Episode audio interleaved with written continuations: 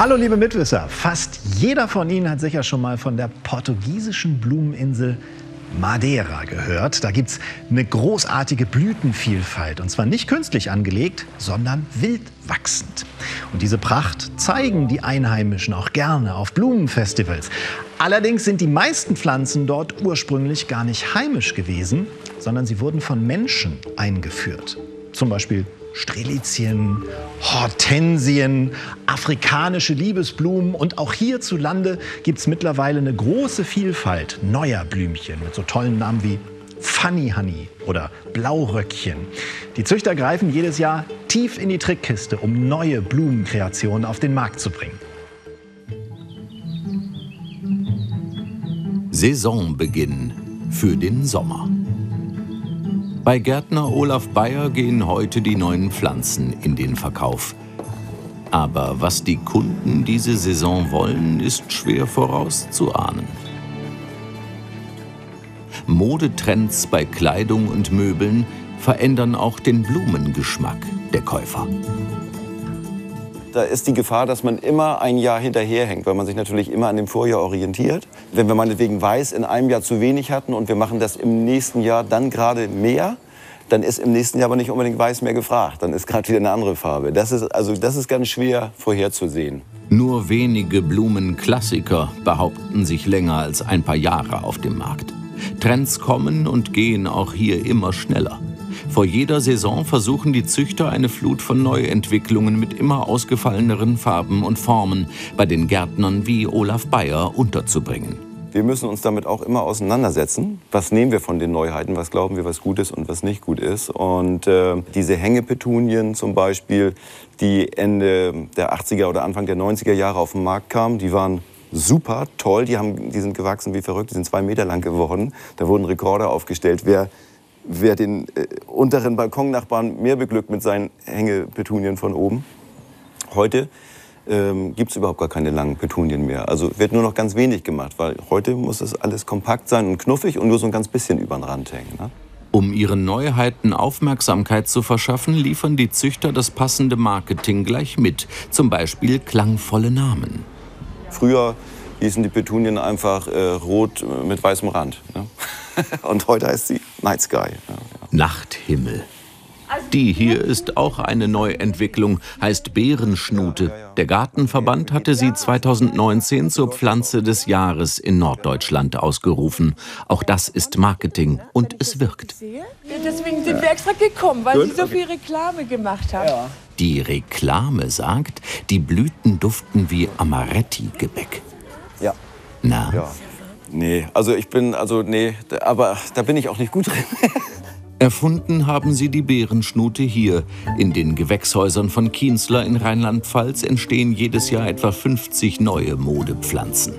Silvia Hofmann züchtet hier, was die Kunden in einigen Jahren kaufen sollen. Bienen sind unerwünscht. Wer sich hier vermehrt, entscheidet die Züchterin.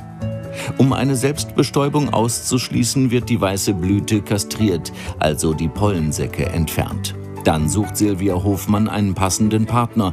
Dessen Pollen wird direkt auf den Stempel der Mutterpflanze aufgebracht.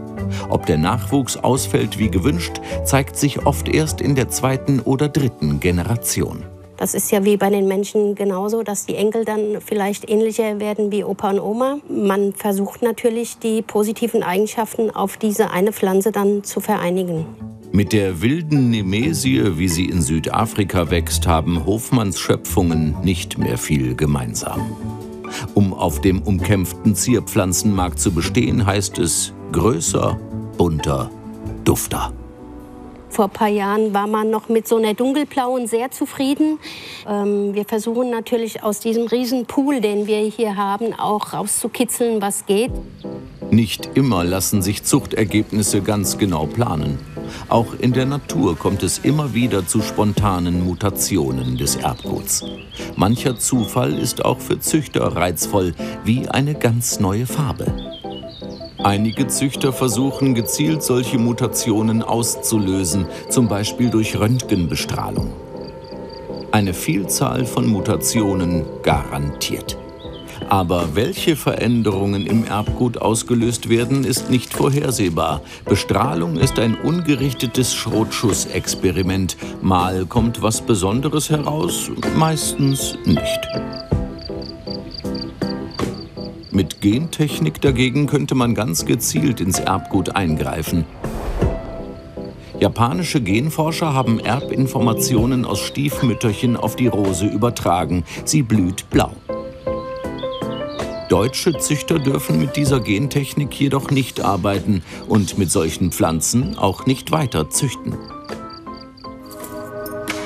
Aber ihnen fällt auch ohne Gentechnik genug ein.